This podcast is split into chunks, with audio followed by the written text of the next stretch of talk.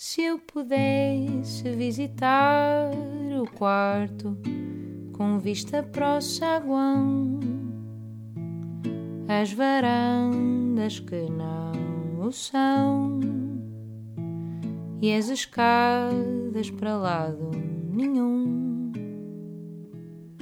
Seria ainda mais bonita a casa e quem a habita e o que pousaram no chão Vendo assim desarrumada, cada quarto é uma quadra do avesso da canção. Olá a todos e bem-vindos ao podcast do Avesso da Canção. Uh, este é o nosso primeiro podcast e yeah. uma convidada muito especial para a estreia. Um, para explicar um bocadinho este, a ideia, o conceito um, deste podcast. Isto surgiu um bocado também de curiosidade minha um, do que está por trás da, das canções que eu ouço e por trás dos artistas, das canções dos artistas que eu gosto. E então decidi convidar aqui, ainda não sei quantos vão ser, pelo menos eu tenho 10 por agora, mas correu bem, convido mais. E, e, saber um bocadinho o que está por trás das canções que escrevem e, da, e, da, e do processo de composição e tudo, porque na verdade todos temos processos diferentes. Então, para este primeiro podcast, convidei a minha querida amiga Carolina Deslantes. Olá, Luizinha. Olá. Um, e vou, vou-te perguntar algumas coisas também. Claro, escolhi algumas canções tuas. Contigo foi também fácil, porque eu já conheço bem as tuas canções. Mas vamos começar. Uma coisa que me interessa sempre é saber quando é que tu começaste a escrever. Olha, um, eu comecei, apaixonei-me primeiro pelos livros. Eu gostava imenso de ler e depois, como gostava muito de ler, comecei a criar uma coisa que era: estava nos sítios e começava a imaginar as histórias das pessoas que lá estavam sentadas porque é que aquele senhor estava com a filha na mesa ao lado do café, porque é que aquela mãe uh, estava com os três filhos e ia dar um pastel de nata a cada um, fosse o que fosse. E então comecei a sentir a necessidade de, de escrever sobre isso, sobre as pessoas que eu que estavam nos mesmos sítios que eu, até pessoas que eu conhecia, que eu inventava toda uma história para, para essas pessoas. Mas nunca fui muito de cantar, eu gostava mesmo era de escrever e tinha imensa escrever vergonha prosa, de cantar. portanto, na altura escrevias prosa? Um bocadinho dos dois, já, na verdade. Ok. Um, e, mas mais prosa. E depois comecei a, a ler muita poesia e, e, comecei a gostar do desafio de, ok, eu consigo dizer as mesmas coisas, mas arranjar outro tipo de raciocínios, outro tipo de metáforas e fazer com que as palavras não só Embelezar, rimem. Não é? Exatamente. E fazer não só com que as palavras rimem, mas que fiquem com, com um ritmo, não é? Quando Sim. escreves as coisas têm que ter uma, uma métrica. Não é? Exatamente. E foi, e foi assim, foi para aí com 12 anos, que eu me lembro de ter assim os meus primeiros poemas escritos, mas é engraçado. E mostravas? Não. Eu mostrava ao meu avô, que era assim a única pessoa que também perguntava e que ficava mais curiosa, e há um, uma página em casa dos meus avós que é de um restaurante onde nós fomos almoçar, eu tinha 8 anos, e o senhor pediu ao meu avô para escrever umas quadras sobre a refeição e o meu avô disse, ah, quem vai escrever é aqui a minha neta Carolina. Então acho que esse foi assim o meu primeiro poema que os meus avós uh, guardaram. Tinha oito anos e foi num restaurante. Eu, por acaso, isso estavas a dizer, é engraçado isso de inventar a vida das pessoas. Eu fazia isso muito com a minha mãe. Nós íamos jantar e, e começávamos a, a, pensar como é que seria a vida daquelas pessoas que estavam ali ao lado. E depois eu dizia, não, eles devem viver não sei onde. A mãe, achas? Não, eu acho que. Nós fazíamos isso muito juntas.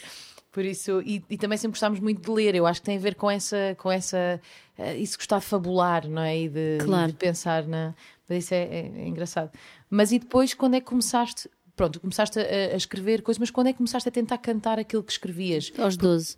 Também nessa altura? Sim, comecei a cantar covers e, e cantava, cantava covers, e, mas eu nunca me achei assim uma intérprete nada de especial, na verdade e sentia sempre que hum, cantar as coisas dos outros, os outros tinham sempre cantá-las melhor do que eu estava a cantar, honestamente.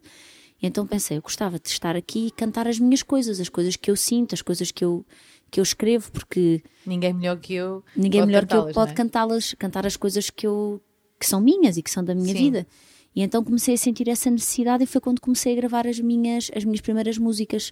Eu e como tinha... é que fazias? Tu não tocavas o instrumento, como é que conseguias então, chegar à música. Os meus amigos eram todos rappers, como sempre, e já tinham um estúdio, eram mais velhos que eu, já tinham aqueles mini estúdios em casa, e eu comecei por compor com beats. Eles pois. tinham instrumentais, tinham os beats e, e davam-me tipo dois ou três beats e eu ficava ali a escrever. Compunhas por cima, não é? Compunha por cima e depois gravava no microfone e depois punha no MySpace. Pai, com 13, 14 anos já tinha assim as minhas músicas do MySpace Uh, pronto, punha na internet, assim, uma coisa Sim, sim, sim, sem mistura, sem nada, sem princípio, nem meio nem fim, mas era Eu aquilo. acho que o MySpace tinha essa coisa bonita de nós pormos sem. Eu acho que como não havia a crítica que há hoje em dia, não é? O MySpace era só mesmo, olhem, é isto que eu estou a fazer.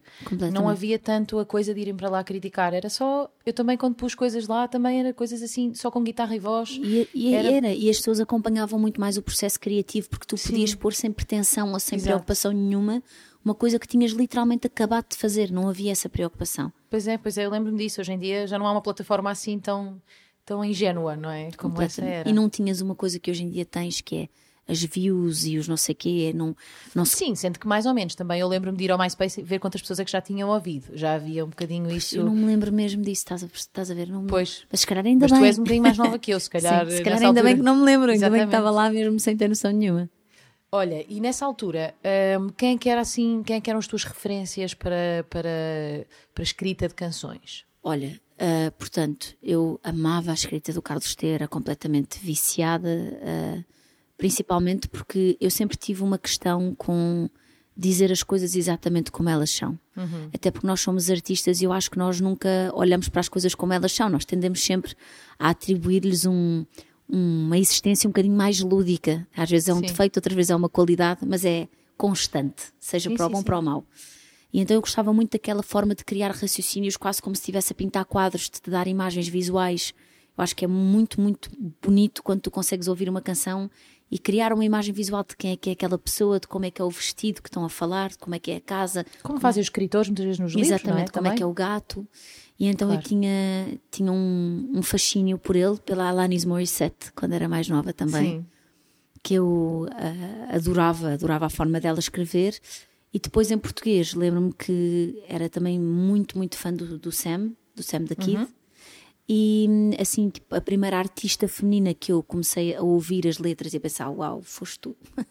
Oh, Não, mas é verdade, é verdade. E eu lembro-me de ver os teus vídeos no YouTube e de pensar, uau. E, e é muito engraçado, eu sempre te disse isto porque há pessoas que tratam as palavras todas como se fossem amigas delas. Eu acho que isso é o que faz com que as pessoas se apaixonem pelas canções. É as palavras são todas tuas. E eu Sim. ficava a ouvir e a pensar, eu tenho. Porque para mim escrever em português era muito difícil. Mas para mim também. Eu, eu quando voltei, hum, eu quase só escrevi em inglês e eu voltei e pensei, eu vou só ler ar- escritores lusófonos. E foi aí que eu comecei a entrar neste mundo de escrever em português e a apaixonar-me cada vez mais pela língua e escrever, mas para mim também, Sim, também mas era imagina, difícil. eu lembro-me de ouvir o teu disco e tinhas o, o Not There Yet Uhum. né? e tinhas a- as tuas canções em inglês, mas depois tinhas o Engraxador. Eu lembro-me de estás Sim, a cantar um foi a vídeo primeira que eu escrevi em português. e, e tu percebes, ok, esta pessoa não está a cantar em inglês porque não sabe cantar em português. Era uma opção tua, era uma influência tua. Eu nem não é? explorava, não é? Acabou por ser, nem, nem era- experimentei. Mas Exato. era linda a canção, absolutamente linda. Eu lembro-me perfeitamente de ver tocar com um ukulele e uma franjinha num estúdios para aí de um jornal ou uma coisa assim do Sim, género. talvez, sim, sim. e, e de ficar a ver aquilo e pensar uau e, e- e pronto e comecei a- a arriscar-me também a contar histórias a não querer ser muito acrobata nas melodias porque acho que existe muito essa coisa em, em todos os países e cá também que quando abres a goela e Do quando fazes não é? e Pois. eu, eu não tenho isso nem sei fazer isso na verdade portanto Mas a verdade é que se tu és uma contadora de histórias, pelo menos isso é o que eu sinto, quando nós somos contadores de histórias, nós somos o veículo da, da palavra e daquilo que nós queremos contar. Às tantas, essas coisas acabam por ser distrações, não é? Muitas Sim, vezes eu eh, sempre, não sei, também às vezes, não é por tu saberes fazer uma coisa e saberes chegar a Exatamente. notas altas que o deves fazer. Deves utilizá-lo se for necessário, não Claro. é? Pelo menos. não mas servir as canções foi- Claro, foi, o que é que a canção pede, não é? Isso é o que exatamente eu penso. respeitar os vezes. silêncios respeitar o tempo Claro. Ah, e, e deixar de, de respeitar uma deixar de respeitar uma fórmula, sabes? Que às vezes, ah, isto é o refrão, mas isto tem tantas palavras e não Sim, repetem em lado nenhum. E comecei a deixar de, de querer saber disso. Ok, a canção é assim, é assim e eu gosto dela assim. Claro. Pronto, cada E uma. tu tens, e tu tens um, um processo de escrita ou uma rotina? Como é, que, como é que isso é para ti? Se eu ler muito, eu sei que vou escrever muito. Normalmente é o meu padrão, é o único padrão que eu tenho. Eu comprei agora um livro chamado 366 Poemas de Amor Escolhidos por Vasco Graça Moura. Encontrei-o na, na no Elsie Factory e comprei. E na semana em que estive a folhear esse livro, voltei a escrever muito. E, e foi aqui, só agora mesmo, é que eu percebi que, ok, uma coisa não existe mesmo sem a outra. Se eu não tiver numa fase em que estou a ler muito, se fizer alguma canção, há de ser porque aconteceu alguma coisa muito importante, ou para o bom ou para o mau, porque hum, eu costumo dizer que aquilo que mais me dá vontade de escrever é quando eu estou a viver alguma coisa e, não, e quero que, que essa coisa dure para sempre. Sim, e seja, não é? Seja bom ou seja mau, seja uma coisa que me está a fazer sofrer horrores, mas que eu quero lembrar-me desse sofrimento e tirar alguma coisa daí. Sim, claro. Ou seja, Até um dia. É um bocado uma catarse, não é? No fundo. É, exatamente. Sim. E, e, pronto, mas eu componho muito, gosto muito de escrever na confusão. Gosto muito do barulho, gosto muito de estar no meio da rua, ou num Starbucks, ou num, numa esplanada e estar a escrever com as pessoas e com os barulhos Mas e, e como é que fazes? Escreves no telefone? Tens ideias de melodias e cantas para o quando, telefone? Quando, que... quando tô, eu faço muitas canções quando vou fazer xixi. quando vou fazer xixi. Isso é incrível. Eu, por acaso, não faço muito pouco xixi, por isso era péssimo. Mas eu faço muitas. Ah, O Diogo está sempre a gozar a dizer assim: eu digo, vou à casa bem. Ele, pronto, vai lá vem uma canção. Ainda bem, isso é Mas, ai, e quando faço assim, faço, faço no telefone. Ah, quando estou em casa e estou nesse registro mais de acabei de ler alguma coisa que me inspirou ou ouvir um disco que me inspirou, sempre papel e caneta. Ah, mas é, é assim, é entre o telefone o papel e a caneta. Mas não, então não tens, acaba por ser sempre, imagina, lês alguma coisa, inspira-te e fazes, estás no meio da rua, mas não tens um horário fixo, não? Não, não, de todo. É quando vem, tenho quando um horário, apetece. tenho um horário em que gosto de ser produtiva, mas tanto gosto de ser produtiva de, ok, vou organizar os ensaios para os próximos concertos, ou vou acabar o que falta não sei o quê para o meu disco, ou o merchandising, ou não sei o quê, como, ok, hoje tenho mesmo que, que me sentar e que compor ou que escrever, e às vezes não dá em nada, mas é só exercitar. Tentar, não é? Sim, exercitar. Mas e tu aceitas, hum, imagina, há fases em que não nos sai nada e tu aceitas essas fases ou tens, Uhum. Aceito. lidar, tens dificuldade em lidar com elas? Eu, quando engravidei do Santiago, tive nove meses sem compor uma única canção e achei, pronto, eh, deixei, já, já não sei. não é? Pensei, já não sei fazer isto, pronto. Agora que tenho uma criança para sustentar, dá-me imenso jeito já não saber fazer canções. E fiquei apavorada. E depois, no dia antes dele nascer, ah, eu tinha que estar no hospital de manhã e, e fui, fui à casa de banho à meia da noite e fiz uma canção.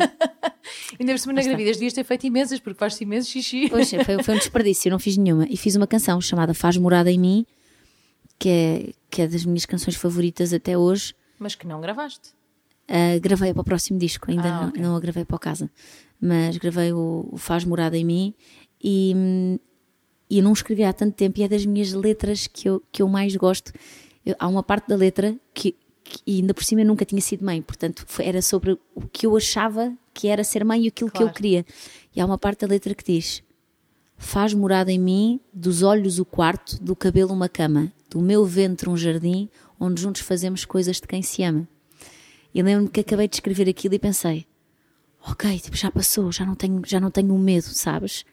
E, hum, e Mas voltei. é mesmo verdade que isso acontece. Eu, eu sinto que as canções servem muito para, para nós, às vezes, organizarmos aquilo que estamos a sentir. Como se. Eu lembro-me, por exemplo, ahm, que quando agora estava grávida da minha filha, numa altura de pandemia, eu sentia que eu quase que não queria que ela nascesse. Foi uma coisa muito estranha. E, e eu, obviamente, que eu a queria conhecer, mas parecia que não queria ao mesmo tempo porque tinha muito medo de, tê-la no meio disto tudo. E então escrevi um poema que, se- que se chamava Adio-te, de adiar o nascimento dela e dizer eu adio-te por causa disto, adio-te, mas no fundo, acaba com no fundo esperando que tu não me adies mais, porque eu no fundo queria que ela viesse. E então, assim que eu escrevi esse poema, eu fiquei em paz com essa sensação de adiar e, de, e, e em paz e, e a sentir eu afinal já não preciso de adiar mais. E foi depois de escrever esse poema, por isso eu acho que realmente os, eh, as canções e os poemas têm isso, nós organizamos os sentimentos e percebemos-nos depois deles, não é? Eu acho que isso, por isso é que eu digo que é uma catarse, é, em, em, não sei, em todos os sentidos, eu acho que acaba por ser eh, algo reconfortante, não é? Depois de nós Completamente. escrevermos. Eu não consigo imaginar o que é que seria a minha vida sem eu conseguir ter essa capacidade de, de ir despejando, sabes? Parece que às vezes Claro. estás tão cheia de coisas, precisas ter aquele momento em que, ok, falei sobre isto, tirei do peito, cantei Mesmo, mesmo, e falei sobre é- isto. Uma pessoa até poupa algum, algum dinheiro, às vezes, em, em, em Em psicólogos, e tudo, porque isto acaba por ser eh, uma maneira de mandar muita coisa cá para fora que as pessoas, às vezes, que outras pessoas não têm essa, essa maneira de Absolutamente, fazer. não é? absolutamente, absolutamente. Olha, eh, engraçado isso da leitura que tu disseste, porque isso era uma das minhas perguntas. Também acho essencial uma pessoa ler para escrever. Acho que não, não existe, como tu disseste, não E, existe. e uma- eu sei que não é uma coisa que toda a gente saiba ou que toda a gente sinta. Ah, eu nunca li, mas eu gosto de escrever, eu gosto. Só Eu- que é é mesmo importante, também. é mesmo Sim. importante, é mesmo, mesmo, mesmo, mesmo importante. Então eu não conheço ninguém que vá correr a meia maratona ou que vá fazer a corrida dos 100 metros ou salto em altura que não treine todos os dias, que não treine os músculos, Claro. que não treine. E o mesmo tu fazes com o teu vocabulário, com o teu campo lexical, com o teu cérebro, com a tua criatividade. É uma coisa que tu tens mesmo de alimentar, sabes? E não é. Claro, e ao mesmo tempo é um bocado prepotente, porque no fundo nós fazemos, nós, a ideia de ler também é aprender Claro. com as pessoas que fazem melhor ou que fazem diferente, não é? Então nós sentimos, não preciso de aprender com ninguém, eu faço sozinho. Isso, eu acabo agora, por exemplo, vou escrevendo, às vezes estou a ler, agora estou a ler o retrato de Dorian Gray, que eu nunca tinha lido. E então estou a palavras que eu, não, que eu não conheço, e então agora vou, vou escrevendo no meu telemóvel para depois ir pesquisar, porque realmente há palavras que eu, que eu não conheço. Também há palavras que eu não conheço. E, oh, muitas, não é? E, ou seja, nós estamos sempre a aprender isso, e, e temos que ir melhorando a nossa arte, e é com os, com os melhores que o fazemos, não é? Acho que faz sentido Completamente de acordo. ir continuando. Olha, outra pergunta. hum, como é que é para ti, imagina, escreves alguma coisa e ficas meio insatisfeita ou ah, pensas, ah, isto não, pronto, esta não vai servir e tal. Tu às vezes chegas a voltar a essa coisa que escreveste e a tentar outra vez ou arrumas e não, não muito raro. Acontece mais ter uma ideia, tipo acontecer alguma coisa, alguém usar alguma expressão ou e eu pensar, "Cá, isto ficava giro numa canção. E com, com essa expressão, com ponto de partida, tentar e pensar, não era assim que eu queria executar esta ideia. E então largo e normalmente arranco com a mesma ideia, mas uma nova canção. Claro. É muito raro eu pensar, ok, esta ideia ainda não está lá, mas vou voltar aqui mais tarde. Muito, muito raro. Normalmente, se não é quase imediata a minha relação com o poema ou com a canção, é porque não vai ser bom. Mas podes alterar e, e podes alterar pequenas coisas, tipo, gostas da canção toda, mas de repente voltas e dizes, não, vou alterar aquela palavra. Ou, ou quando tu acabas uma canção, sentes que ela está completamente fechada e não voltas a ela. Depende muito das canções. Há canções que eu, eu, por exemplo, quando comecei a fazer o Casa, eu não respeitava tanta coisa da métrica dos poemas e, e tudo mais. E depois comecei a compor para muitos fadistas, e isso é, é mesmo uma questão. E hoje em dia olho para poemas meus antigos e penso, ah, caraças, era menos uma sílaba ali, sabes? Claro, E fico- é um sinal de evolução. é? E fico com essa sensação, mas é assim a única coisa. Eu gosto muito, porque imagina, há coisas que eu, di- que eu dizia em fases que agora já não digo, ou formas de cantar, que me remetem para um lugar sempre feliz. E então eu penso, se, se cantasse agora e se compusesse agora, não ia ser igual, mas não sei se iria ser melhor. Percebes?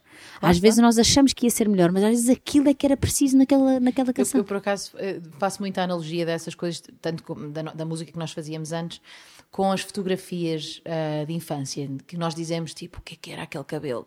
E naquela altura aquele cabelo fazia sentido, não é? É um bocado o mesmo para mim com a música. Naquela altura, aquilo fazia sentido. E, Claro. e o facto de nós agora olharmos para ali, nós já não conseguimos colocar-nos naquele sítio, por isso...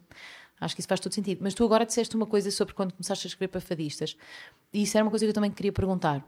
O teu processo de escrever para alguém é, é diferente? Tu partes da, da voz daquela pessoa, partes. eh, Como é que é o processo para ti? Olha, depende muito da forma como é feito, mas já me aconteceu fazer uma canção e pensar isto não é para mim, isto é para não sei quem, e dizer à pessoa: Olha, fiz uma canção, imagino-te a cantar esta canção, estás completamente à vontade para me dizer que não gostas ou que Como não. fizeste, como deste a Sara Tavares, por exemplo. Sim, que me disse sempre que não.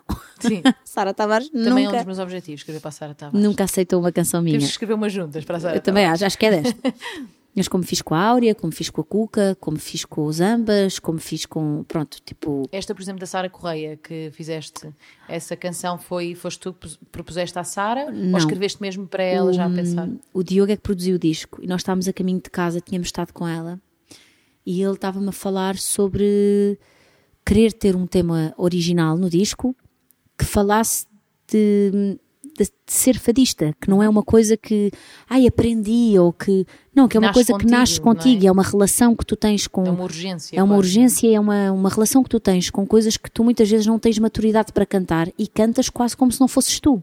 Quase como se fosse alguma coisa que usasse só o teu corpo para se expressar. Sim.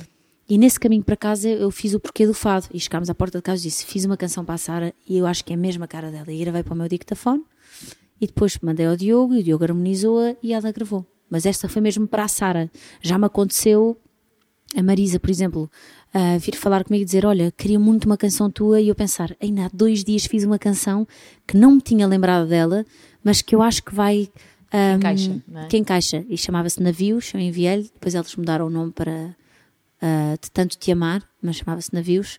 E, e, ficou, ficou muita gira na voz dela. Mas Portanto, às vezes depende. quando te pedem, tu, quando te pedem uma canção, tu imaginas, uh, quando, quando estás a pensar na canção, ouves a voz da pessoa dentro de ti a cantá-la? Sim, sim, muitas vezes. Depois também acontece às vezes convidarem para ir para estúdio, ver o que é que vai sair, e aí então é muito mais fácil tu teres a noção de, por exemplo, eu fiz o, o single, do, o primeiro single do Fernando Daniel, o Espera, eu fiz uhum. com ele. E eles estavam um bocado bloqueados, não conseguiam sacar um refrão. Às vezes acontece, estás ali ah, no. Que tu foste para estúdio ajudar, Eles ligaram-me a dizer: precisamos da tua ajuda, que nós não saímos do verso há duas horas e às vezes é importante vir alguém de cabeça fresca. Foste o desentupidor da canção. Pronto, é muito importante, às vezes, como já pedi para me ajudarem a mim, como haver alguém que vem de fora, que não está ali naquela claro. sala há horas fechado.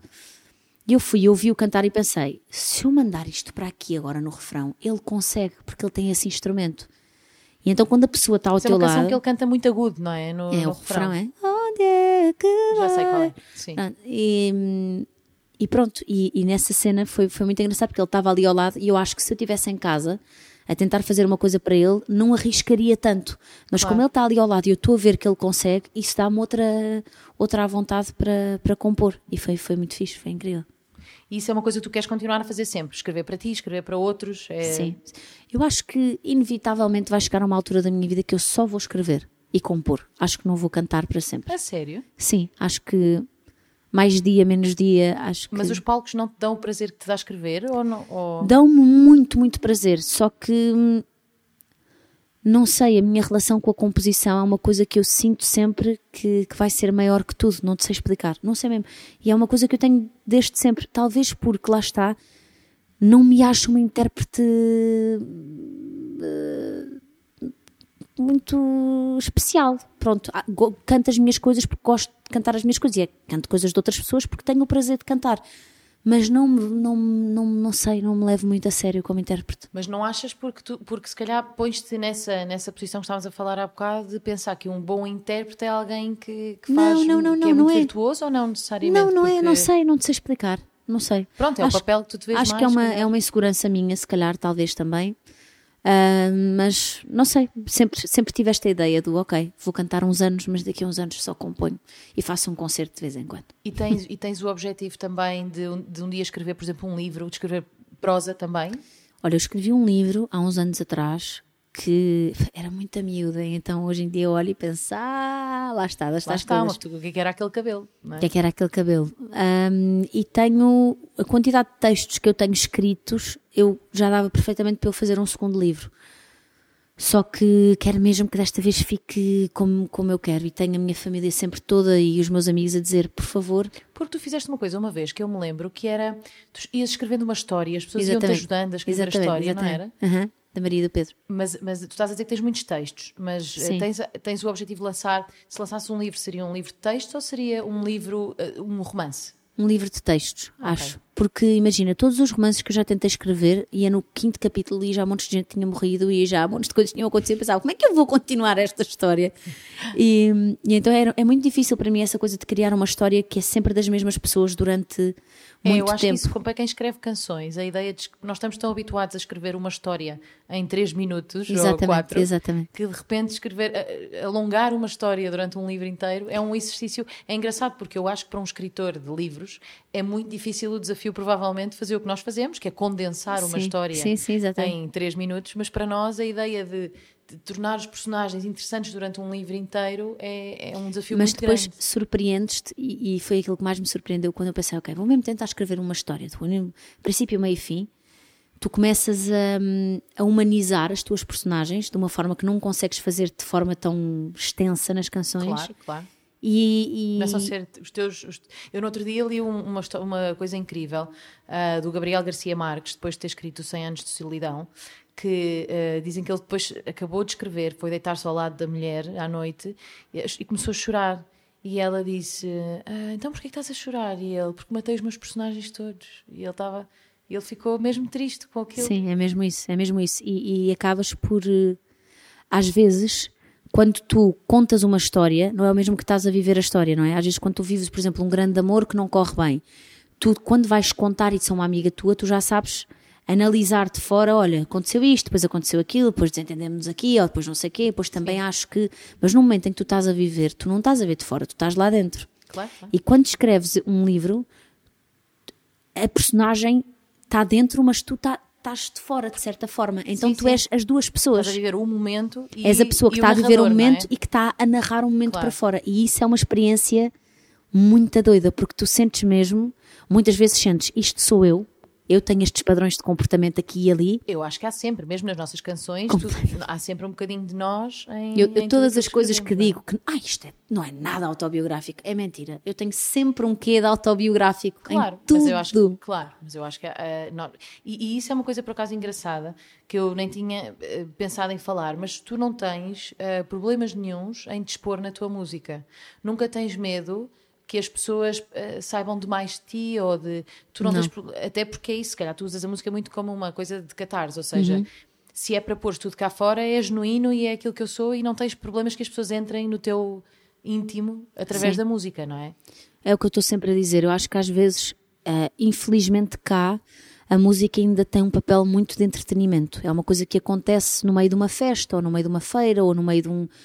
E, e não, muitas vezes as pessoas não têm noção de que, claro que é entretenimento e claro que é um bom momento que nós estamos ali todos a viver e a, e a passar, mas há dias em que eu deixo mesmo a minha alma ali em cima, o meu coração. Estou claro. a contar coisas a pessoas que eu não conheço de lado nenhum que muito dificilmente consigo falar sobre elas abertamente com a minha mãe ou com, ou com o meu melhor amigo, percebes?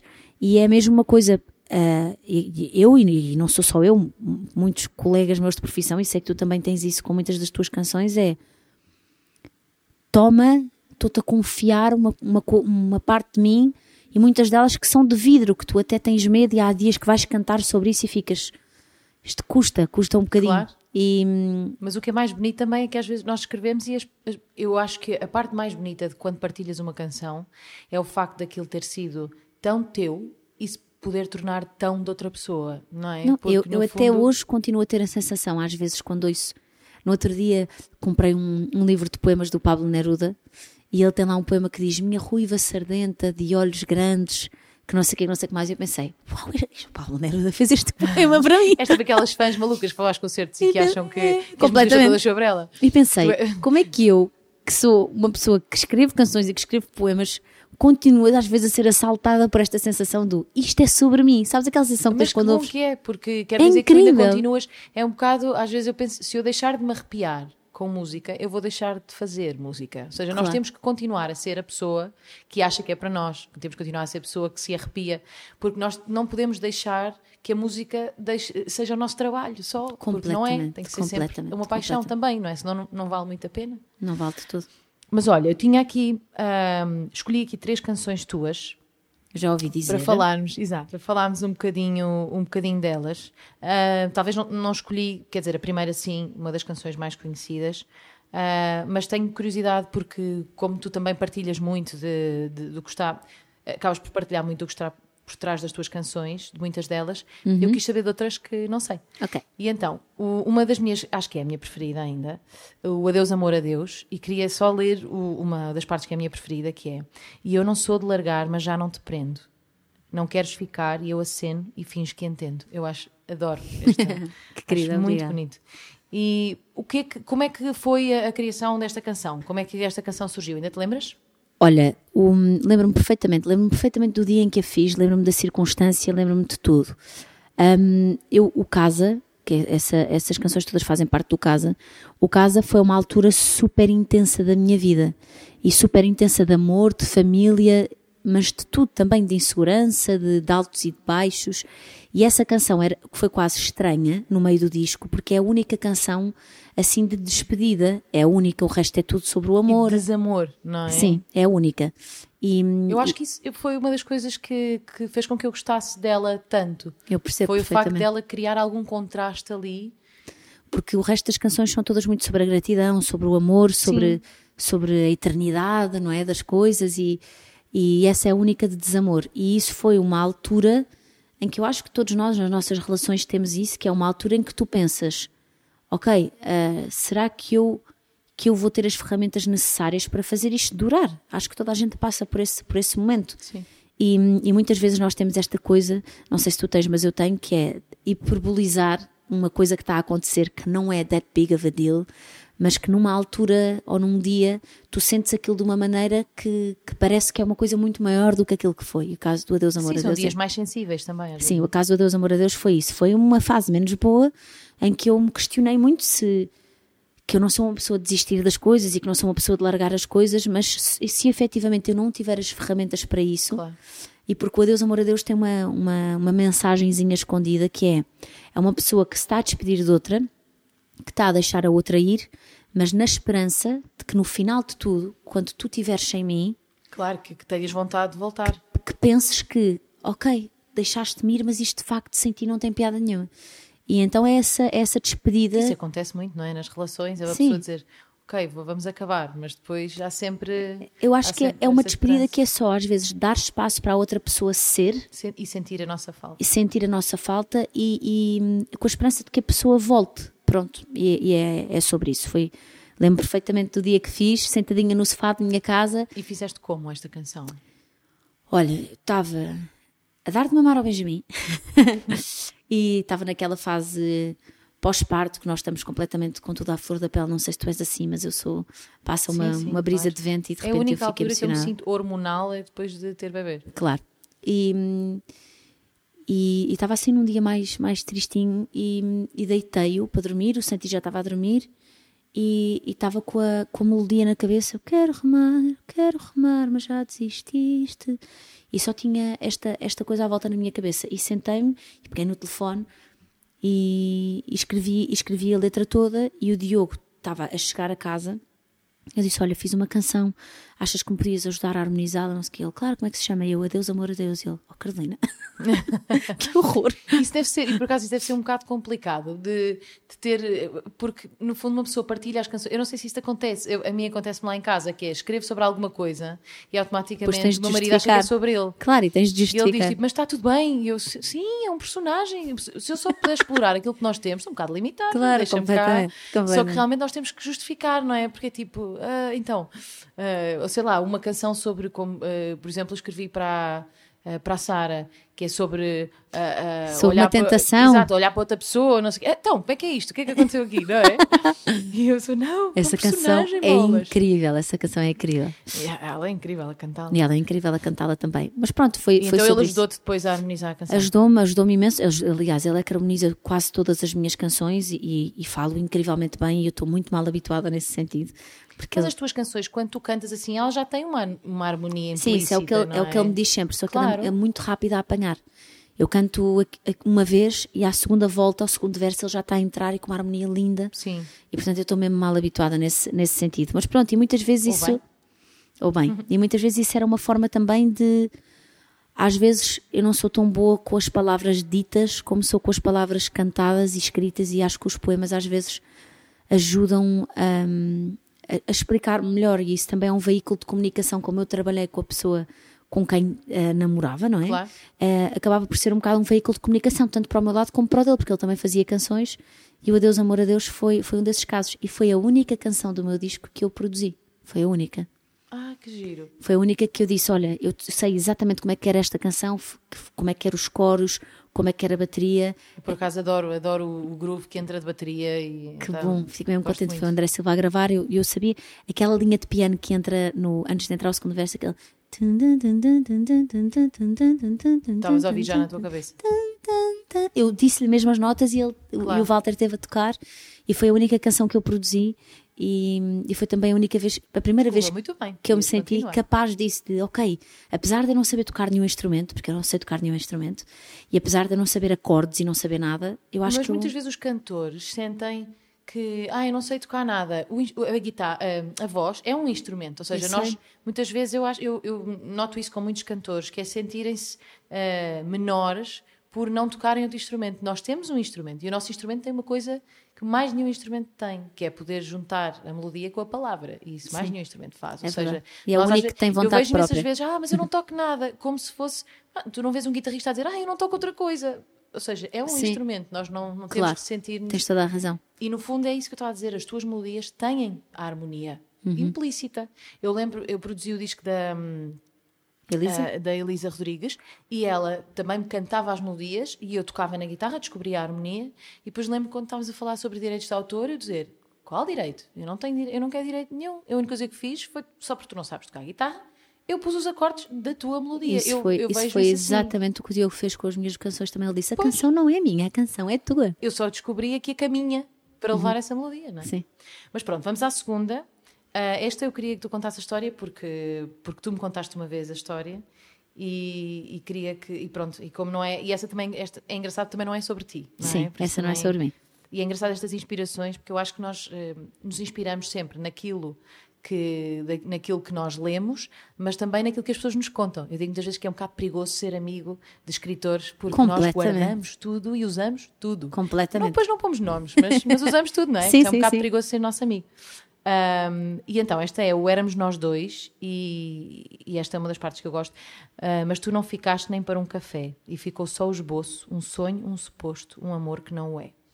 E então, o que está por trás desta canção? Então, eu tenho, eu acho que há uma característica que é mais comum às mulheres do que aos homens, que é a expectativa. Nós criamos muita expectativa sobre as coisas, sobre um primeiro encontro, sobre a primeira vez que damos um beijo a alguém, sobre nós criamos uma expectativa também, porque eu acho que nós somos desde miúdas quase ah, instigadas a isso, não é? Sobre Claro. aquele grande gesto romântico ou sobre ah, a história do há sempre alguém, uma amiga que vem contar, bem, não imaginas, uma amiga minha conheceu não sei quem, não sei onde, e de repente estão juntos há 10 anos e de repente Sim, mas também gostamos, é é verdade que é uma coisa feminina gostar imenso de comédias românticas, daquelas Sim, coisas, e então acabamos claro. de gostar de histórias de amor bonitas, não é? Sim, e, e, e- e querer sempre que a nossa história tenha esse fator hollywoodesco para quando as pessoas vão contar, dizer, ei, eu não imagino. Completamente. Nós, Eu vivi com o sonho de ter a história dos meus pais eh, e às tantas, só quando eu percebi que não ia acontecer é que fiquei em paz. Porque Sim. era tal o objetivo de conhecer logo o homem da minha vida e ficar com ele para sempre, que às tantas aquilo tornou-se uma coisa que me fazia ficar um bocado ansiosa até. completamente, claro. E- mas pronto, ainda mais quando temos esta- estas histórias de sucesso e tentamos fazer igual, ainda é pior. Não, é horrível, é horrível, dá uma pressão gigante. Então eu tenho uma amiga minha que, que teve um, um date com, com um rapaz e que, e que chegou ao pé de mim e disse: Sinto que é mesmo isto, sabes? Tipo, não tive dificuldade nenhuma em falar de nada, ficámos, a, é? ficámos a falar horas, uma facilidade em falar gigante. ah, concordamos em imensas coisas, mas há outras que nós não concordamos e ele explica-se muito bem e eu também me soube explicar. E foi mesmo incrível, e eu acho que é mesmo isto. Eu disse: Que bom, falar, que feliz que eu fico por ti, que sensação tão boa. E depois ele nunca mais lhe disse nada. É tão estranho isso, não é? Quando uma É. pessoa quando uma pessoa não consegue ter a leitura do outro lado, quando ela não conseguiu de todo ver que aquilo para ele não estava a correr bem, não é? Mas às vezes não é não estar a correr bem, sabes? Eu acho que às vezes há pessoas que têm mecanismos de, de autossabotagem, às vezes há Ou não pessoas estava que. numa fase da vida preparado para aquilo. E há ou pessoas que, é têm fosse? uma, uma linguagem, ah, uma ligação intelectual com as outras, mas depois não estão preparadas para serem monogâmicas ou não estão preparadas para ter Pois. uma. E eu acho que isso é um universo que ainda está muito por explorar, sabes? Mas deve ser uma frustração muito grande. Tu sentiste que aquilo foi completamente recíproco e depois, não. não é? Exatamente. E então, Mas eu acho que há pessoas que não têm muita noção disso. Eu lembro sempre daquele Sim, filme sim. que é o. He's ah, not that into you. Eu adoro esse filme por causa disso. Ah, é uma comédia romântica daquelas, mas, mas é mesmo verdadeiro. E eu, por acaso, sou muito verdadeiro com as minhas amigas com isso. Quando eu sinto, ah, mas ele não me ligou, deve ser porque está no Brasil sem rede. Não, querida, ele não está interessado. Pá, eu acho que mais vale dizer Mais isto. vale. Eu sou tá, completamente- não, não, ele não deve ter internet. Ele não deve ter. Não é verdade. Quando a pessoa está interessada, vai. eu ainda há dois faz, dias tive é? que fazer aquela coisa horrível do.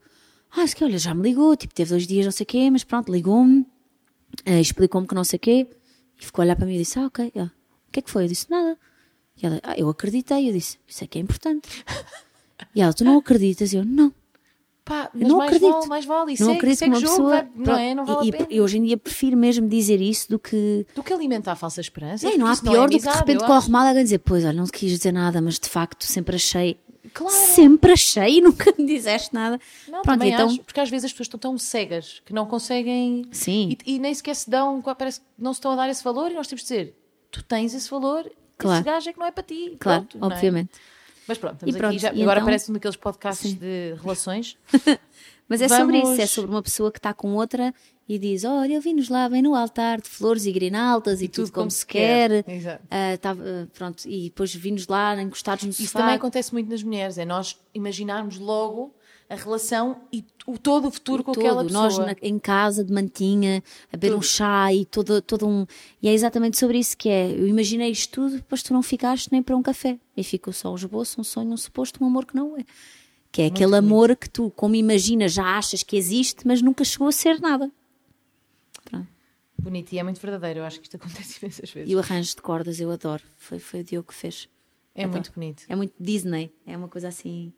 Gosto muito. Eu também. E agora vamos a outra, porque esta aqui, eu gosto da canção. Até me lembro que tu puseste um vídeo qualquer no Instagram desta canção, ah, do Agora. Sim. Lembro que fizeste assim só um bocadinho e eu gostei logo. Uhum. Ah, e fiquei curiosa para ouvir a canção. E o que eu gosto muito aqui, que nós já falámos muito sobre isso, até me lembro uma vez estávamos a falar sobre isso, em casa da Ana Moura, por acaso, Uhum. e tu estás a falar da Malu Magalhães também, e a dizer que há uma coisa que para ti é muito especial na escrita, e eu concordo, que é ahm, o escrever de uma forma um bocado coloquial, ou seja, de usar coisas que realmente são, e já tinhas falado sobre isto agora, também no início, de escrever sobre coisas que acontecem no dia a dia e que são de toda a gente e que não temos que ir buscar coisas super eloquentes e tal. E, e esta canção tem esta parte que eu, que eu gostei imenso e que acho que é muito isso, aliás, é, é o, é o máximo disso, talvez. Dormia na tua camisola e via filmes deitada no teu colo. Bebia da tua Coca-Cola e corria para ti só para achar consolo. Eu, adoro- eu primeiro adoro que uses Coca-Cola. Ah, mesmo sem patrocínio.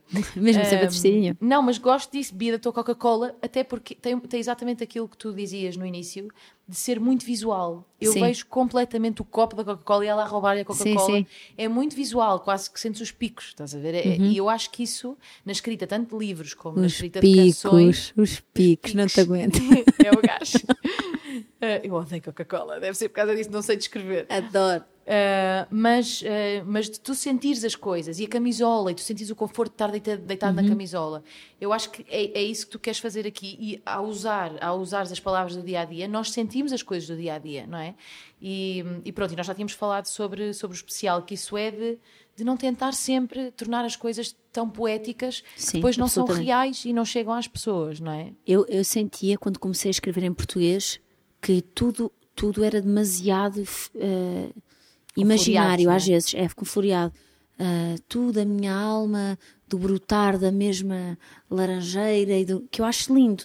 Mas às tantas é, ok, mas e lá está, sinto sempre que às vezes eu vivo coisas um bocadinho mais simples e mais visuais que me dizem mais do que quando tu estás a começar com uma pessoa ou quando ainda não dizes que amas a pessoa e estás só naquele início fixe.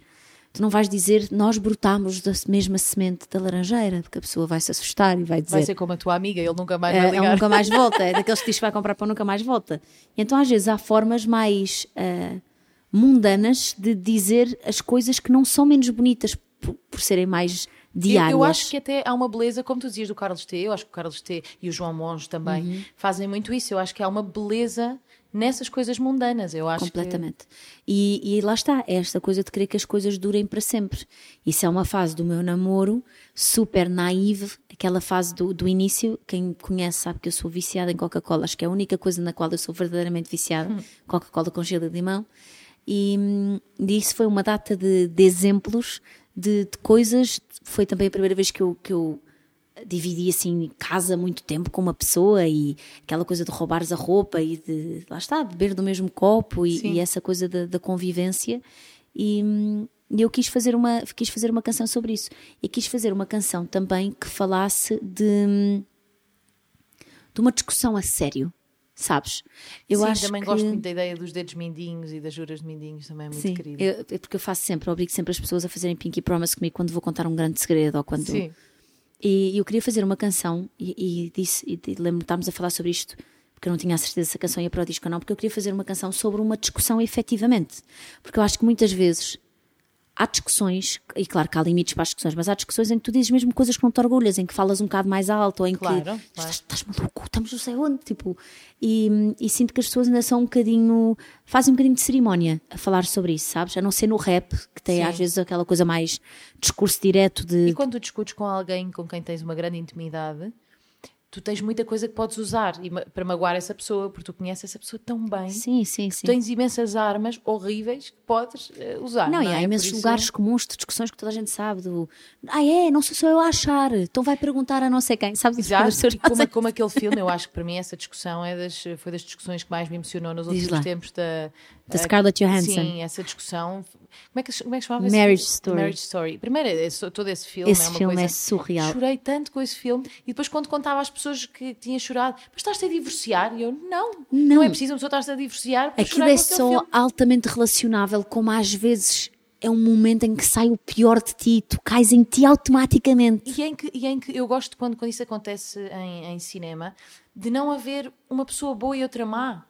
São duas pessoas que às vezes são boas e outras vezes são más, como nós somos, não é? Absolutamente. E a verdade é que aquilo para mim bateu-me muito forte, porque eu pensei, eu vejo neste filme uma, uma maneira de eu tentar que isto não me aconteça. Uhum. Ao contrário das pessoas dizerem, já tá, estás divorciada, não, eu, eu quero não chegar aqui. Claro. Eu acho que este filme pode tentar ajudar a não chegar claro. a este ponto, não é? Ou se chegar ao ponto do divórcio alguma vez, não chegar desta forma. É isso.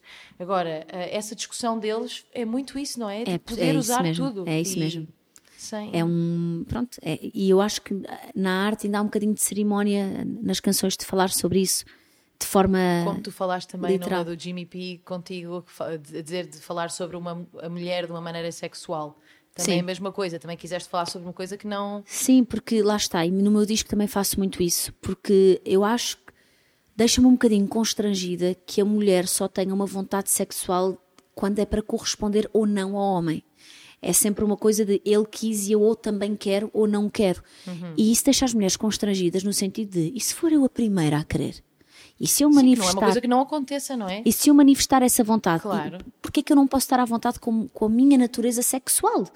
E, e, então também quis falar sobre isso. Eu gosto muito de falar sobre coisas. Eu agora fiz uma canção, por acaso, convidei o Agir para cantar comigo e dividia, que é sobre duas pessoas que terminaram uma relação. E é frase a frase, troca, eu canto uma frase, ela canta outra. E é ela a dizer: Tu nunca me ligavas e nunca me vias, e é ele a dizer: Eu que nunca te queria chatear e quando chegava à casa queria te deixar descansar porque estavas não sei quê.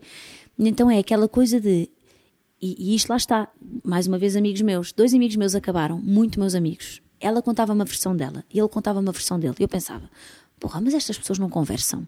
Pois, não será havia que, comunicação, não é? Será que não sabem que, que tu estás-me a dizer uma coisa, ele dizer, ah, porque achas normal, depois ficou sem me responder não sei quantas horas, e eu dizer, então, mas ela disse-me que ela ficou sem responder não sei quantas horas, porque tu no dia antes tinhas-lhe dito, precisavas também do teu espaço e do teu tempo e que não estava a ser fácil para ti. Está bem, mas não, mas é que ela não, não estás a E eu pensei, claro. quantas vezes é que isto já me deve ter acontecido a mim? Ou...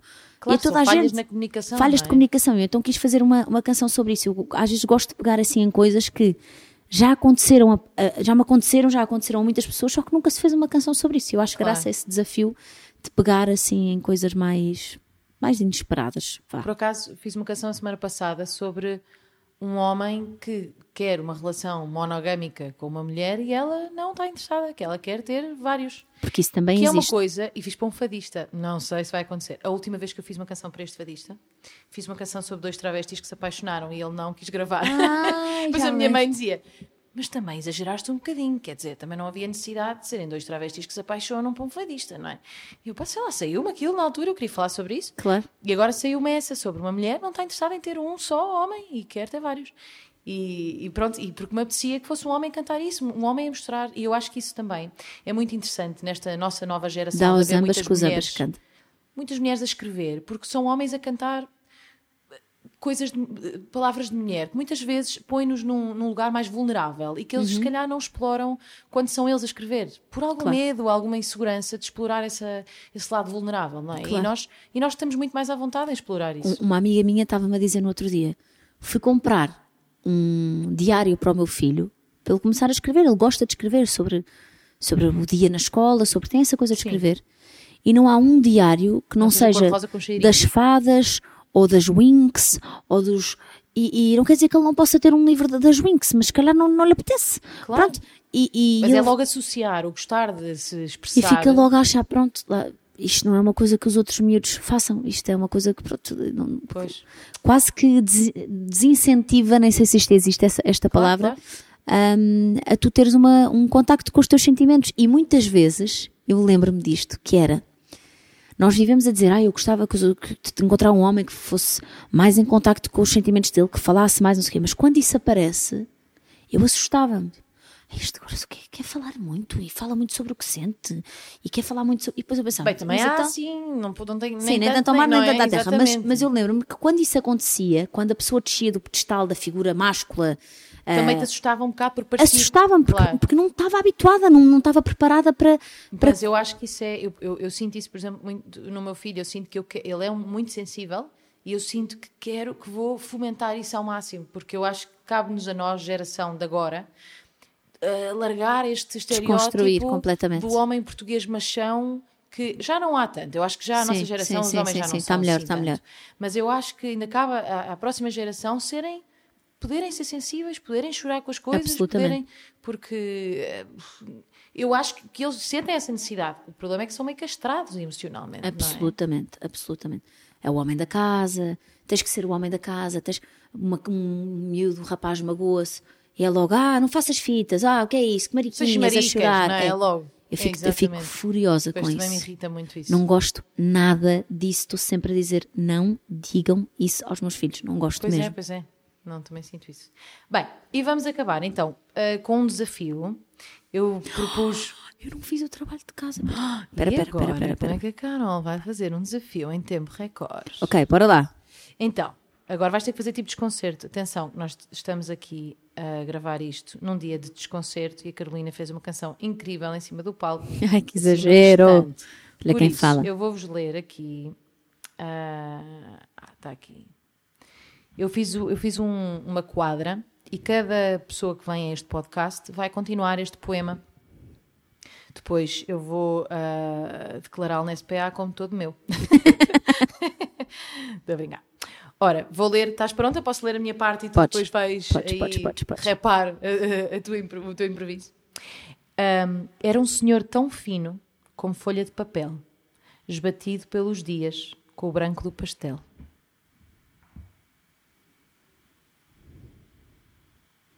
Isto não é um erro no podcast, isto é a Carolina a pensar ainda. Estou só, estou só a pensar.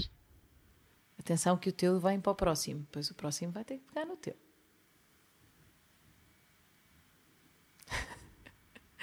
Vou aqui chouriços para não parar isto.